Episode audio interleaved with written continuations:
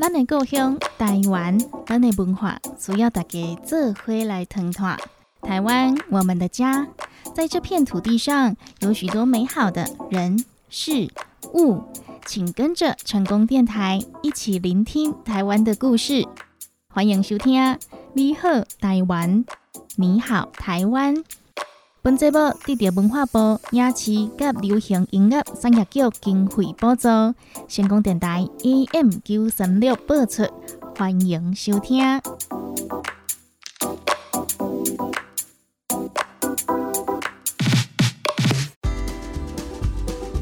成功广播电台 AM 九三六，欢迎收听。你好，台湾，你好，台湾。大家好，我是班班。本节目得到文化部影视及流行音乐产业局经费补助，每礼拜日伫成功电台 AM 九三六播出。每一集拢会伫空中甲大家来分享台湾的资讯，嘛希望大家会讲哪听哪学台语，做伙甲台湾文化通传落去哦。台湾，我们的家。在这片土地上的食衣住行娱乐，有好多好多的故事值得我们去了解。邀请各位大朋友、小朋友，每个礼拜天跟着班班探索台湾，了解台湾，一起成为台湾通哦。对我们节目有任何的想法建议，在节目播放的同时，欢迎大家拨打成功电台服务专线零七。二三一零零零零空七二三一空空空空零七二三一零零零零，也可以到成功电台的官方网站 ckb 点 tw ckb 点 tw，还有脸书粉丝团来反映您的意见。别忘了要按赞，成为我们的粉丝，就可以接收到每个礼拜的节目预告哦。接下来，先来欣赏一首好听的歌曲，再继续回来。你好，台湾，你好，台湾。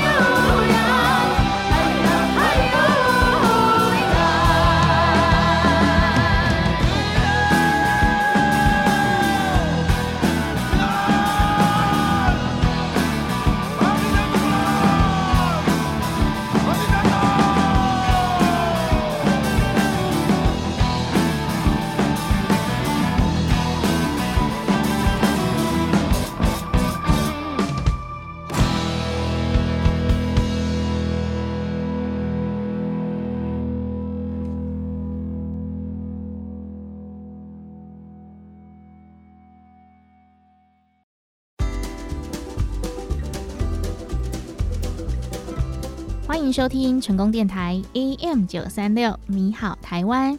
本节目获得文化部影视及流行音乐产业局经费补助。我是班班，大家好。每个礼拜在空中和大家一起聆听台湾的故事。这几年因为疫情的关系，相信很多小朋友放假的时候，大部分的时间都是待在家里当防疫小尖兵，没有出门哦。不过今天呢？斑斑姐姐要跟大家介绍，在台湾有很多值得我们探访的古迹文物。让我们先做好功课，等到疫情稳定之后，就可以请爸爸妈妈、阿公阿妈带我们出去玩哦。出去玩，我最爱出去玩了。斑斑姐姐，你今天要开旅行团吗？我要报名哦。弯弯，你一听到玩就兴奋的坐不住啦。当然喽，因为我是最爱台湾的弯弯，旅游台湾也是我的兴趣之一呀。好的，不过呢，因为疫情的关系，班班旅行团还要再等等哦。今天先跟着班班姐姐一起先了解台湾的古迹，做好笔记，等到疫情稳定之后，我们再一起出团，好吗？当然好喽。今天呢，班班就跟大家来介绍。早期守护台湾的城门，还有炮台，有一首大家朗朗上口的童谣：“城门城门几丈高，三十六把刀，骑白马带把刀，走进城门划一跤。”虽然在我们的现代生活中很难可以看到城门，但是在过去，城门是担负着非常重要的守护工作哦。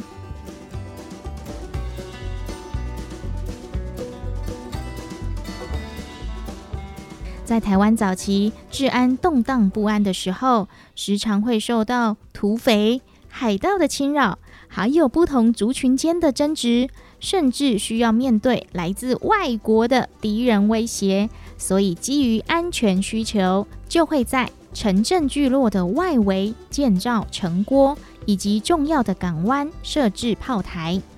现在在台湾，我们还可以看到防御型建设的遗迹哦。早期的围城设立城门是为了保卫家园，在明朝、清帝国时期，台湾就已经开始兴建城郭。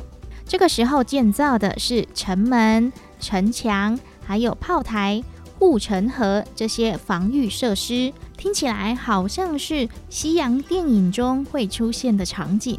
不过呢，不赶快哦，因为建筑形式受到汉文化的影响，外观和十七世纪荷兰人以及西班牙人在台湾所建造的乐然遮城，也就是现在的安平古堡，还有普罗民遮城，现在的刺坎楼，安东尼城，现在的淡水红毛城，这些西式的城堡很不一样。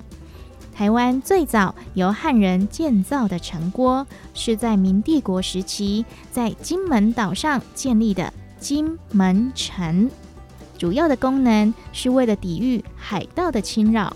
到了清帝国时期，一开始朝廷担心台湾岛的各种叛乱难以平息，所以干脆不筑城。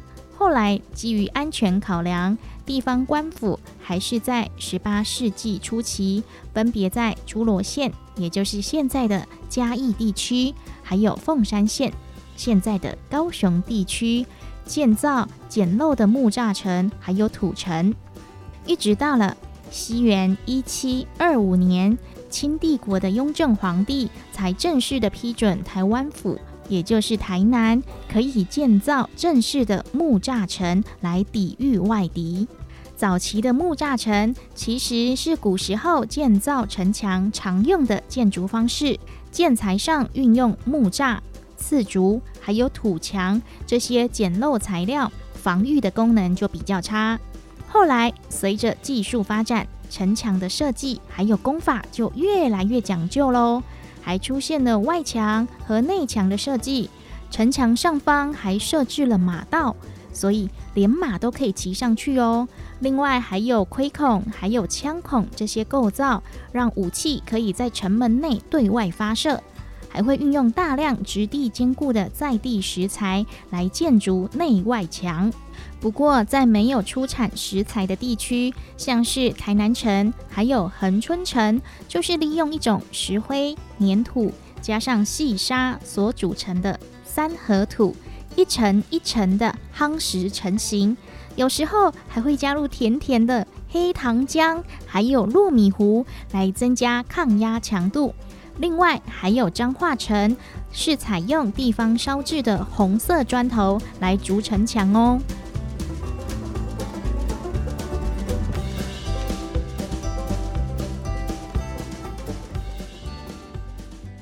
除了城墙设施外，城门的建材更是讲究，因为城门是连通内外以及管制进出的入口，而且呢还有门面的意涵，所以在城门上方常常会建有壮观的城楼。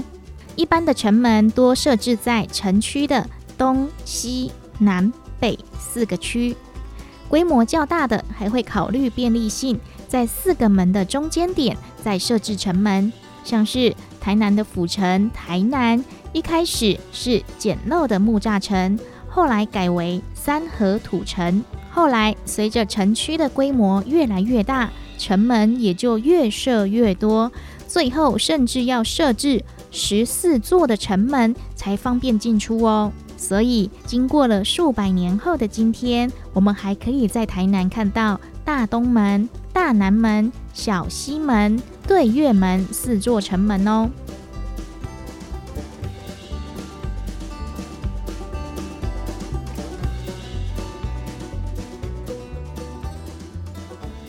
而由城门、城郭所围绕的城区，是当地最重要的精华地带，大部分重要的政府办公地点都会围绕在这里面。由于各个聚落发展的时间不同。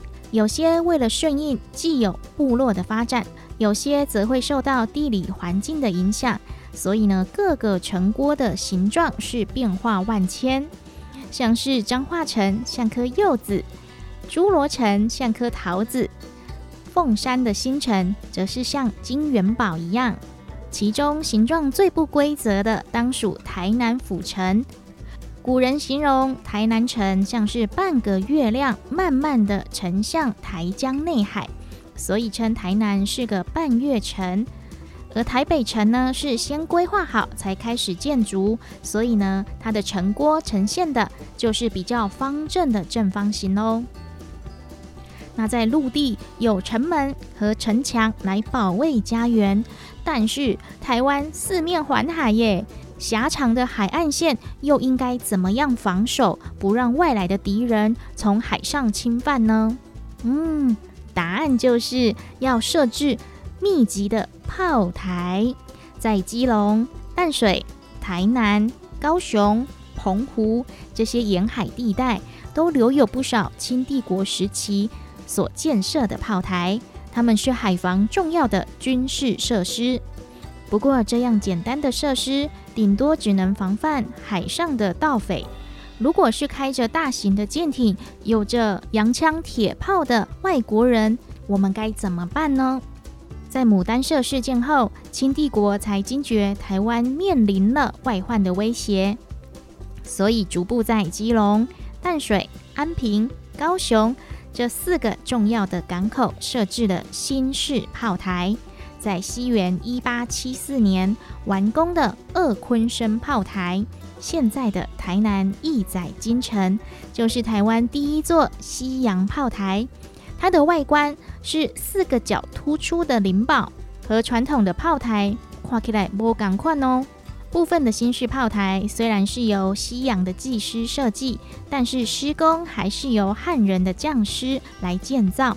所以洋风当中还是融入了传统华人的装饰细节，像是高雄的旗后炮台就可以看到双喜长寿的图腾。而这些新式的炮台形制包含了营门、操练场、兵房、弹药库、炮座这些设施，还会随着当地的地形进行不一样的设置。主要的建筑材料则是红砖和土石。各地也会就地取材建造。其中红色砖头的取得较为不易，需要从闽南一带进口。但是二昆生炮台，也就是台南的义载金城的炮台所用的红砖，大部分是直接把荷兰时代建造的乐兰遮城拆掉，回收利用。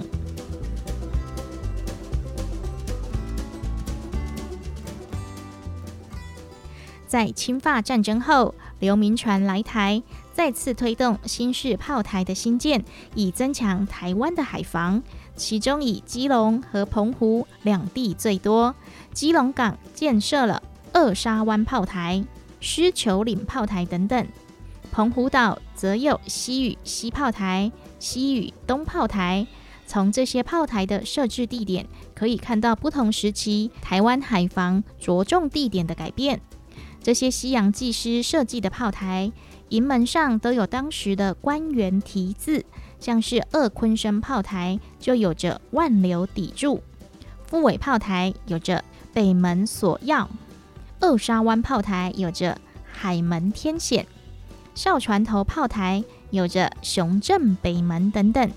从这些题字可以看到，当时人们对炮台的期许，希望他们可以守卫最外围的防线。而几百年的时间过去了，许多炮台遗迹现在还是屹立不摇，就好像一直坚定的守护着台湾岛哦。你今麦收听的是成功广播电台 AM 九三六，你好台湾。本节目得到文化部影视及流行音乐产业局经费补助。节目进行当中有任何意见，拢会使靠阮的专线电话：零七二三一空空空空空七二三一空空空空。你好，台湾的现场服务电话：零七二三一零零零零零七二三一零零零零。有任何的想法建议？欢迎您与我们分享。继续回来，成功电台，你好，台湾。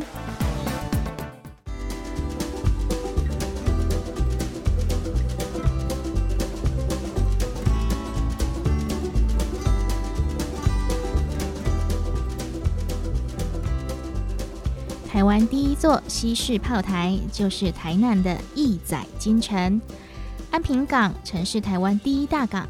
后来因为港口淤积严重，被其他的港口取而代之。在这之前，被称为鄂昆生炮台或是安平大炮台的义载金城，肩负着守护台湾的重责大任。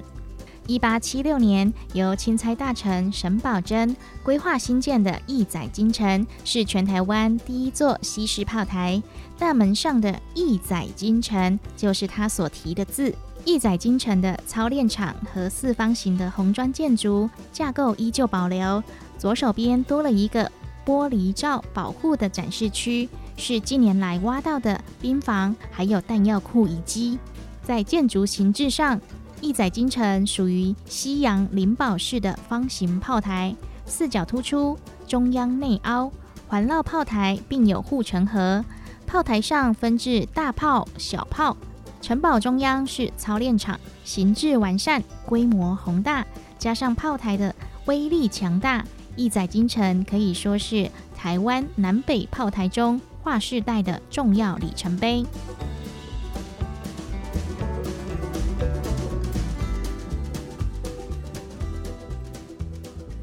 在高雄有着威震天南的高雄旗后炮台。高雄旗津旗后山上的旗后炮台是国家二级古迹，坐拥欣赏高雄港最美的美景。以红砖堆砌成的城堡是十九世纪为了保卫高雄港而兴建，充满历史风情的古迹，现在也成为旅客来到旗津旅游时展望高雄港最佳的场所，可以说是少数可以眺望到海。眺望着城市双重景观的展望点，从外海要进入高雄港时，左右两边各有一座高起的丘陵。左边寿山上是打狗英国领事馆文化园区的山上官邸，右边的旗后山上则有高雄灯塔，还有旗后炮台。虽然其后山的高度只有五十公尺，但却是镇守高雄第一港口的三座炮台之一哦。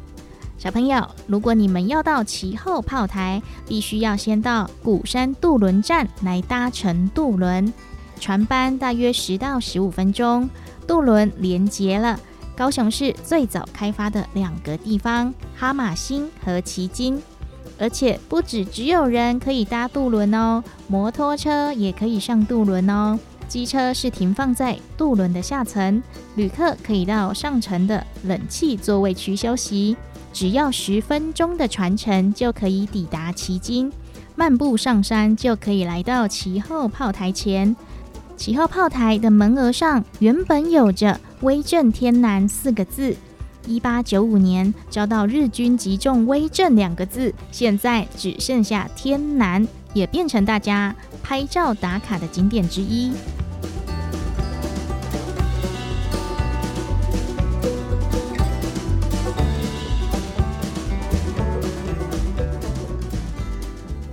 成功电台 AM 九三六，你好台湾，你好台湾，大家好，我是班班。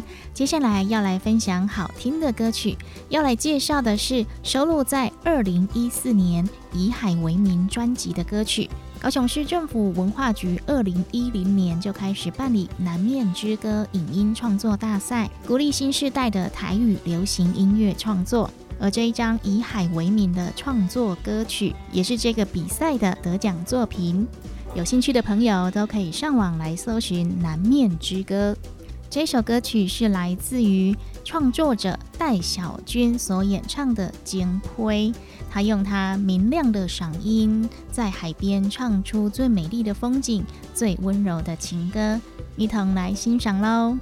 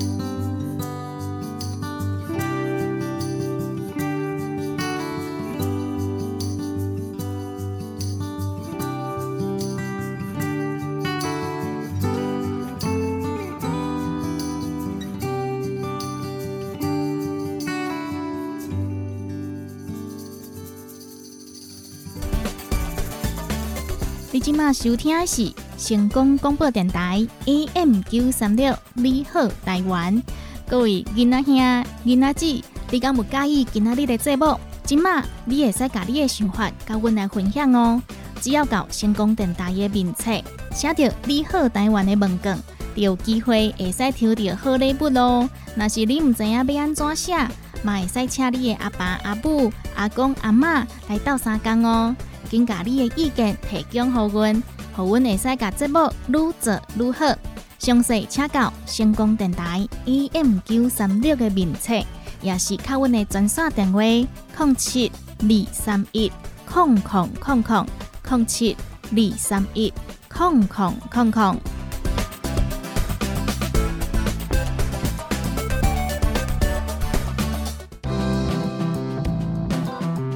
成功电台。陪你做伙讲台语、学台语，为你进行台语马会通。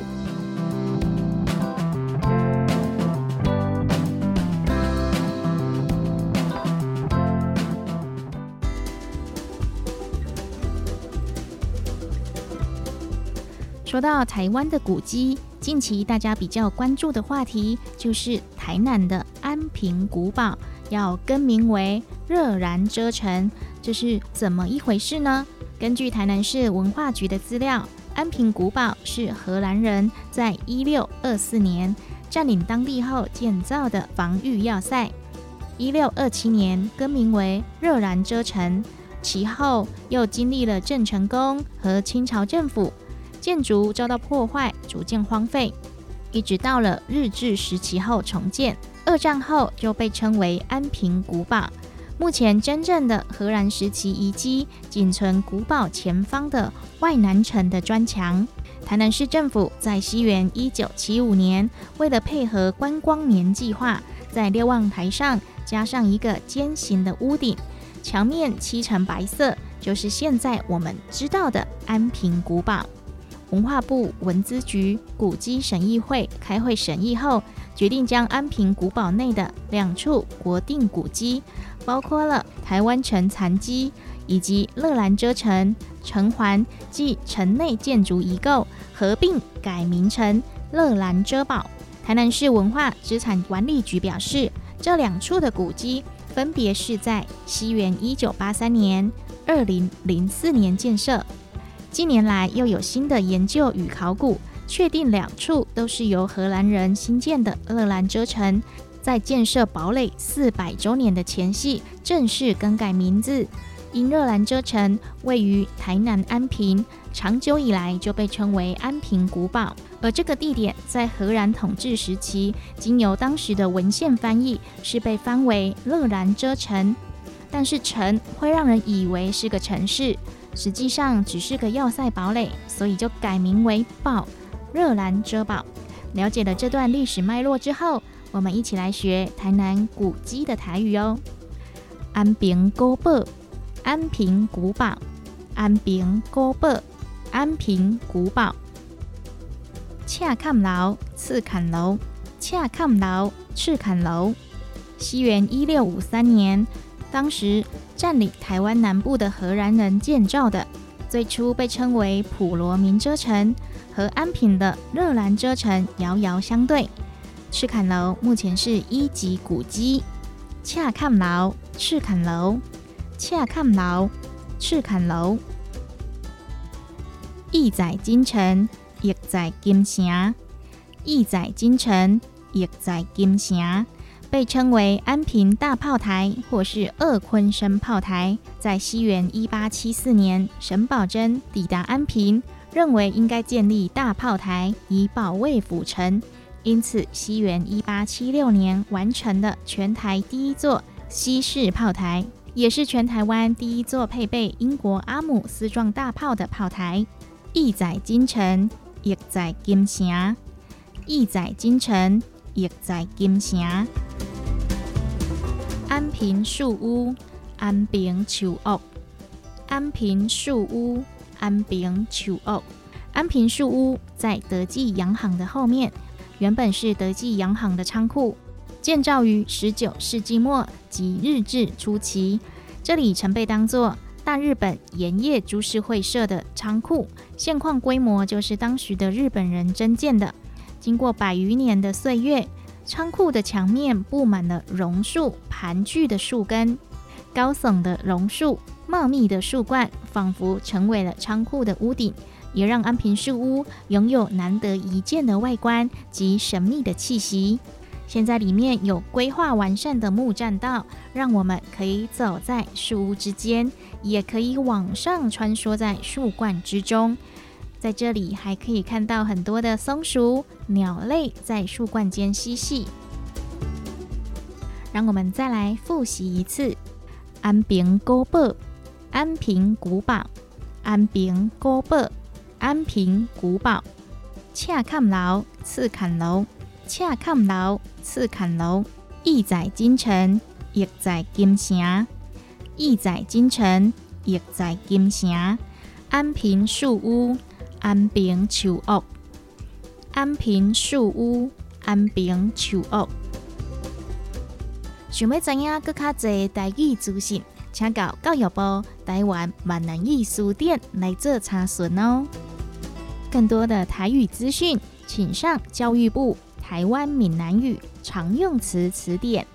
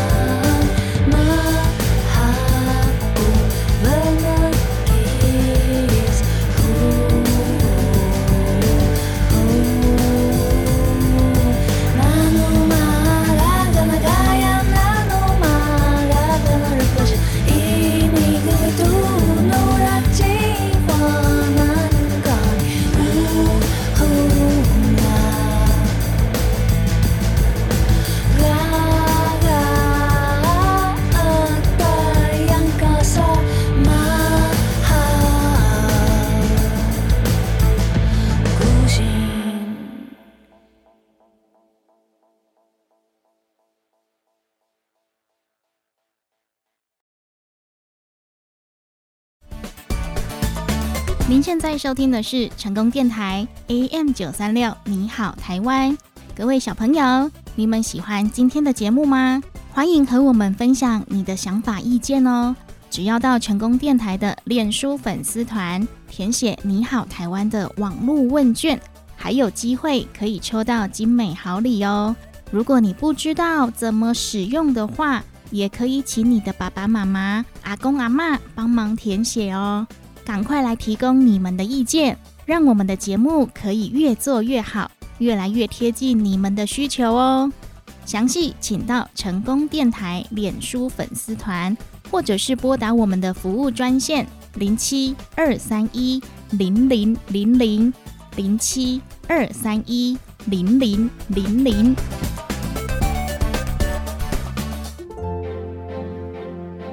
台湾，台湾。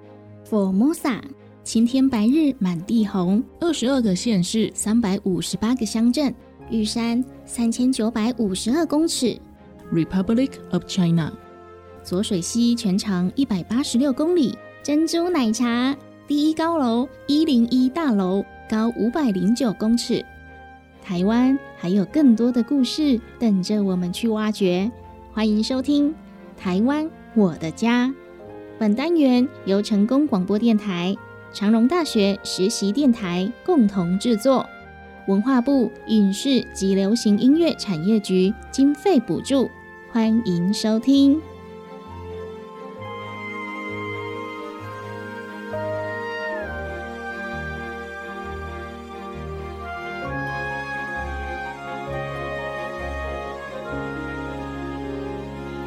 你当家，你当家，美丽台湾，我的家。各位听众朋友们，大家好，欢迎收听这个礼拜的《台湾我的家》，我是今天的节目主持人山枪。今天这一集呀，有一点特别，呃，以往都是我来介绍这个在地景点，还有在地的特色嘛。那今天呢，想要跟大家分享一个历史故事。说到台湾的历史故事，你能想到哪一些呢？我觉得大家最一开始能够想到的就是二二八事件吧。那么原本今天呢，想要来跟大家介绍这个地方。不过呢，在介绍这个地方之前，我希望来跟大家说说这个二二八事件。那这个二二八事件呢，也会跟大家说，在接下来我要介绍的景点有哪些历史事件发生哦。现在跟大家说说二二八事件是什么吧。相信很多人在历史课本里面有读过二二八事件的大概的样子，就是在台湾光复之后的没几年，这个国民政府从大陆来台湾之后，就开始跟台湾人有一些呃冲突跟对立，那也引发了全台湾的流血事件。那我就来娓娓道来这个二二八事件吧。一九四七年的二月二十八号，在台北。爆发了二二八事件。那起冲突的原因呢？其实是前一天的傍晚，行政长官公署他们在台北市的太平町，就是今天延平北路的部分呢，查气私烟。那当下被查到卖私烟的摊贩呢，就下跪求饶嘛。可是没有想到啊，却遭到这个查气长官用枪托把他弄伤了。那也就引发了附近的居民开始起哄啦，说：“哎。”你不是只是来抓卖私烟的吗？怎么他就这样被打了嘞？那就在一阵混乱之下，有一位长官叫做傅学通，他就开了一枪，要大家安静，要大家冷静一点。可是啊，没有想到他开的那一枪，竟然就打到了围观民众。那他一发现到啊，死定了，怎么办？所以他就赶快跑走了。就这样子演变到整个北台湾开始对抗这个国民政府的状况。那在接下来的几天呢，有很多位精英分子，他们成立了一个叫做“二二八事件处理委员会”，那就想要当做官僚还有民间之间的沟通桥梁这样子。那不过呢，一开始行政长官陈仪对这个“二二八事件处理委员会”的这个成员呢，都非常的友善，想要解决问题。可是啊，没有想到，因为那时候蒋中正人还在大陆，那他知道这件事情之后啊，就下令派兵前来台湾镇压。那你只是一个行政长官，你听到上级的指示，你有办法吗？直接就顺着这个蒋中正的意思拒绝沟通，让兵队呢从基隆登陆，开始进行全台湾的血腥大屠杀。好，以上呢，这个就是这个二二八事件的前半段。那么在讲到这边呢，想要跟大家说说，今天我们要来介绍哪个地方哦？今天呢，我们想要带大家走的是嘉义的二二八纪念公园。那么刚刚有提到说，二二八事件是全台湾的事件，在一开始啊，只有北部这边有一些状况。南部反而没有什么事情发生，那为什么嘉义的战场就此揭开序幕呢？就请继续听我娓娓道来吧。一九零二年，台湾总督府交通局在嘉义设立的停车场，或是叫做嘉义火车站，这边呐，那个时候是嘉义火车站最早的一个起源地哦。那在一九零八年的时候呢，台湾铁道纵贯线开通之后，唐铁。以及森林铁路也都连接到这里，因此啊，旅客跟货运量的需求都大大的增加了。于是嘉义火车站呢，就变成了嘉南地区的重要枢纽哦。而在一九三零年的时候呢，嘉义就升格为了嘉义市，成为了南部重镇之一。随着人流物流不断的增加，总督府的交通局铁道部就改建了这个嘉义火车站，也就是大家现在所看到的样子哦。那这个嘉义火车站跟我们刚刚提到的二二八事件有什么关联呢？不知道大家有没有看过嘉义火车站前面有一个纪念碑？那边呢，其实在二二八事件期间是公开处刑的地方。二二八事件发生之后，消息在三月二号下午传到了嘉义。那那时候呢，南部的知识青年就聚集在嘉义的喷水池前，呼着口号。并号召要烧掉市长的官邸。那那时候的市长呢，发觉哎情势不对，他就爬墙逃出。那他在逃往宪兵队之后呢，就要求宪兵来处理这件事情。可是啊，宪兵还没到的时候呢，市长官邸就已经遭到民众包围了。那也爆发了嘉义他们自己的三二事件。那在三月三号的时候呢，市民召开了市民大会，也成立了一个处理委员会。那也是希望呢，能够借由这个委员会呢，来协调军民的冲突。不过呢，跟二二八事件处理委员会一样，到最后还是没有办法解决问题。那一直到了三月八号，中央的援军抵达之后呢，当时的行政长官陈仪就下令加以戒严，并且展开全台镇压。不过啊，十一号的时候，这个处理委员会的这个代表仍然前往了水上机场来谈判，他们希望用和平的方式解决。可是啊，却遭到了陆军扣押。那在这个时候呢，整个陆军也进入了嘉义市内，开始进行镇压。那这些知识青年呢，也被以许多重罪的方式被押入了监狱里面，甚至直接公开枪决。那时候呢，在嘉义火车站被枪决的人士，有一位大家一定特别熟悉，叫做陈澄波。这位呢是台湾很有名的画家，相信大家一定在社会课本上面看过。他的作品呢，真的是非常的 touch 到我们的现实生活里面，然后呢也非常的写实。在整个嘉义的二二八事件当中呢，一共有十六个人被公开枪决。那时候的嘉义啊，非常的紧张，也没有人敢讲有关于政府的话。在嘉义车站前的公开处决中，有民众听到吹喇叭的声音，那他经过互相转告才知道，说原来是自己的亲人要被处决了。那也有子女呢，看到自己的父亲被押上去这个囚车上，可是啊，他也没有办法，他也只能无能为力的边跑边哭。那遭到公然处决的人呢，都没有受到司法审判。而且在行刑前呢，还游街示众，并且就选在今天的火车站前面开始行刑，实在是有很多很不人道的事情在那个时候发生。不管是那时候的嘉义，或者是在北部，其实都有这样的事情发生。那也记录下了当时非常不人道的一面啦。那我相信呢，大家诶如果有兴趣的话呢，可以上网找一下有关二二八事件的资料，相信。一定会比今天我所讲的还要多很多。那因为今天时间关系呢，没有办法跟大家说有关于二二八的所有来龙去脉。那也想要透过介绍嘉义的二二八事件，来跟大家说说我们现在生活的地方是非常非常的幸福的。好，那么今天呢，在嘉义高中旁边有一个二二八纪念碑。这个二二八纪念碑啊，为什么要特别介绍它？这个碑呢？是台湾第一座，也是民众自主建立的二二八纪念碑哦。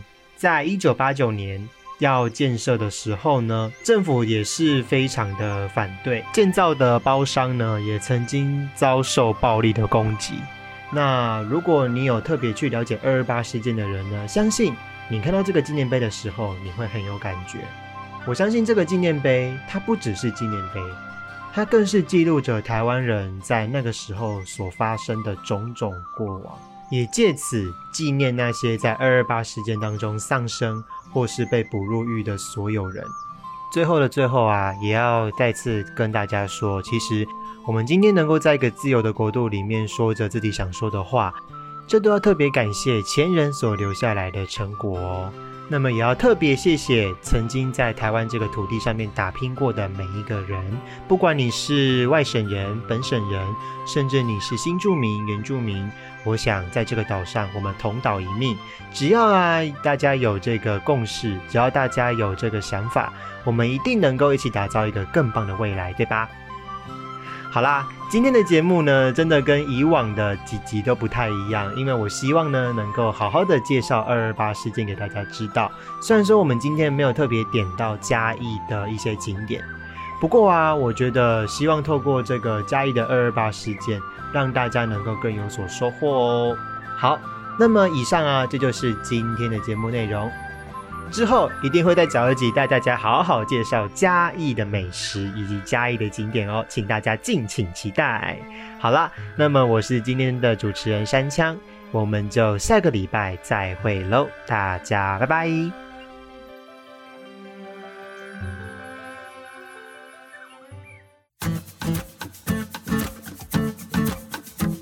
台湾我的家由文化部影视及流行音乐产业局补助。长荣大学长荣之声电台制作，成功广播电台 AM 九三六播送，感谢您的收听。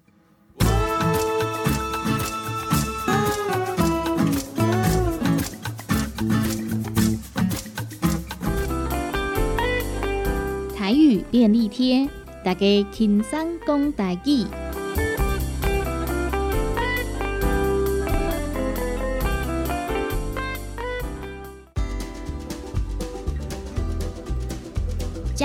位在台湾的南部，东边和南投县、高雄县相接。在嘉义有超人气的阿里山和奋起湖之外，海线的东石和布袋也都是热门的旅游景点。阿里山、阿里山、本基湖、奋起湖、东石、东石、布袋、布袋。说到嘉义，大家都会想到阿里山。阿里山的四季皆美，春天可以赏樱花，夏天看萤火虫，秋天有枫叶，冬天还可以赏梅花。每个季节都很适合去阿里山，而去阿里山也绝对不能错过阿里山的三大奇景：日出、夕阳，还有云海。阿里山，阿里山，阿里山，阿里山。坐火车到阿里山来看日出，坐火车搭火车，日出日出。坐火车到阿里山来看日出，搭火车来阿里山看日出。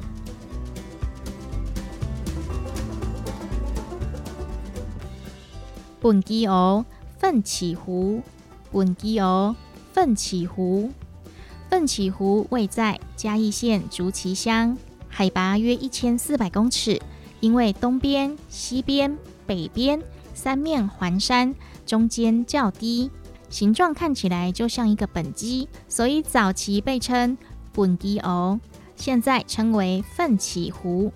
由于这个区域位在阿里山森林铁路的中间点，早年以老街还有便当闻名，同时它也成为附近村落赶集聚散之地。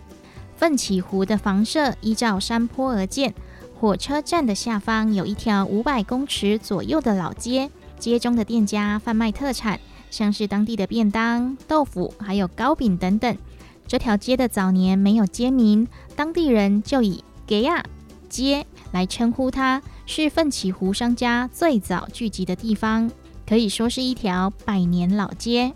本基学的便当真出名，奋起湖的便当很有名。本基学的便当真出名，奋起湖的便当很有名。奋起湖本基学，奋起湖本基学便当便当便当便当真出名，很有名，真出名，很有名。本基学的便当真出名，奋起湖的便当很有名。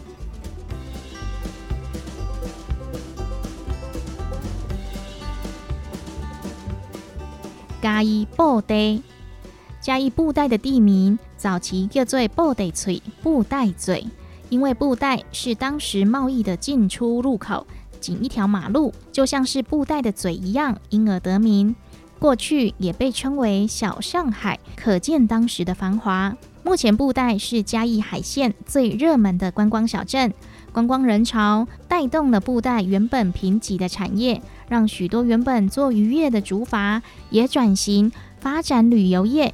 透过导览、展览的方式，带领旅客可以欣赏布袋沿海的养科文化。所以来到布袋，就要来尝尝。新鲜好吃的鹅啊，鲜科嘉义布袋鹅袋真好食。鹅袋是一种油炸的地方小吃，将新鲜的鹅啊盛上豆芽菜、韭菜，再用面粉浆裹起来，下锅炸成圆扁形。吃的时候再沾上酱料，酥脆可口，非常的好吃。嘉义布袋耳袋真好食。嘉义布袋嘉义布袋。真好食，真好吃。嘉义布袋耳袋真好食，嘉义布袋的耳袋很好吃。想要知影更较侪台语资讯，请到教育部台湾闽南语书店来做查询哦。更多的台语资讯，请上教育部台湾闽南语常用词词典。你今麦收听的是成功广播电台 AM 九三六，你好台湾。本节目得到文化部影视及流行音乐产业局经费补助。节目进行当中有任何意见，拢会使靠阮的专线电话：零七二三一空空空空零七二三一空空空空。你好台湾的现场服务电话：零七二三一零零零零。零七二三一零零零零，有任何的想法建议，欢迎您与我们分享。继续回来，成功电台，你好，台湾。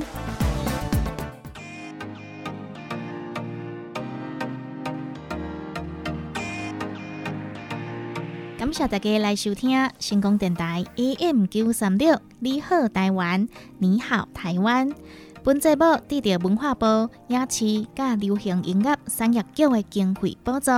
对咱的节目有任何意见，拢会使拨阮的公司服务专线：零七二三一空空空空零七二三一空空空空。电话会讲接到今仔日暗时十二点，嘛邀请大家到成功电台的网站，也有面册来欢迎你的意见。咱嘛有传好网络的文件，互大家来填写，更有机会会使得到礼物咯。详细请到成功电台的网站 ckb. Tw ckb tw，也是面册来找成功电台，拢会使找到你好台湾的资讯。你好台湾的节目获得文化部影视及流行音乐产业局经费补助。每个礼拜天在成功电台播出，感谢各位的收听。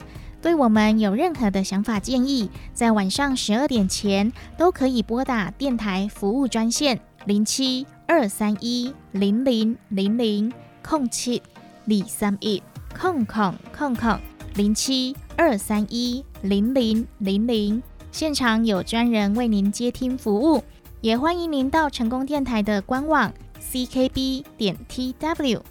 ckb 点 tw，还有脸书粉丝团，都可以将您的意见传送给我们，参加我们的网络问卷活动，还有机会抽到好礼哦。详细请至成功电台官网查询 ckb 点 tw。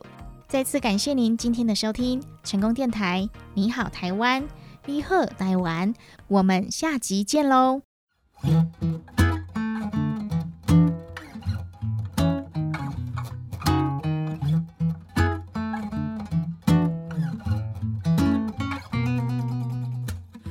家满针啊，把车疙瘩啊，马杀烧，吃福针打九 V 九 V 啊嗯。哦哦，这个本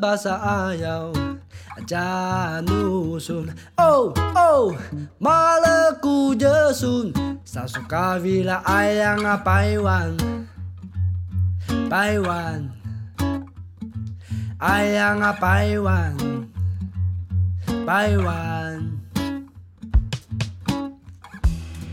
Semangka even tapi nulia cengang Tinau dan taburashi kata bahasa Oh oh Oh oh ala puta kijing ayati vuvu Oh oh mala pesung Damali ayang ang apaywan Paywan Ay ang apaywan Paywan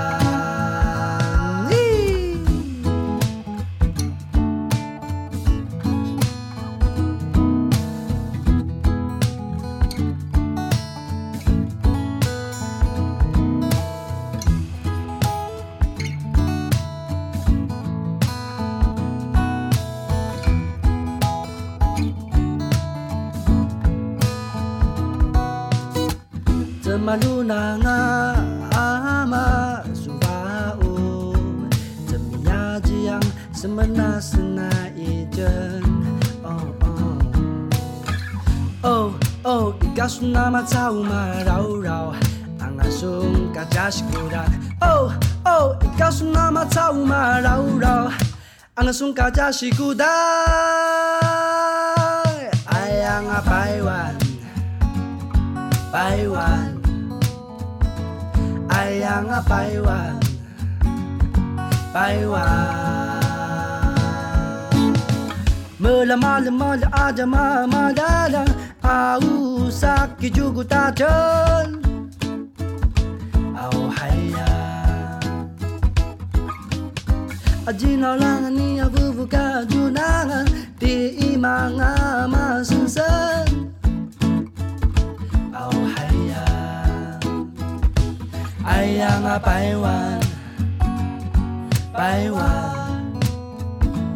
ayang apaiwan 百万。哎呀妈白玩白玩哎呀妈白玩白玩白玩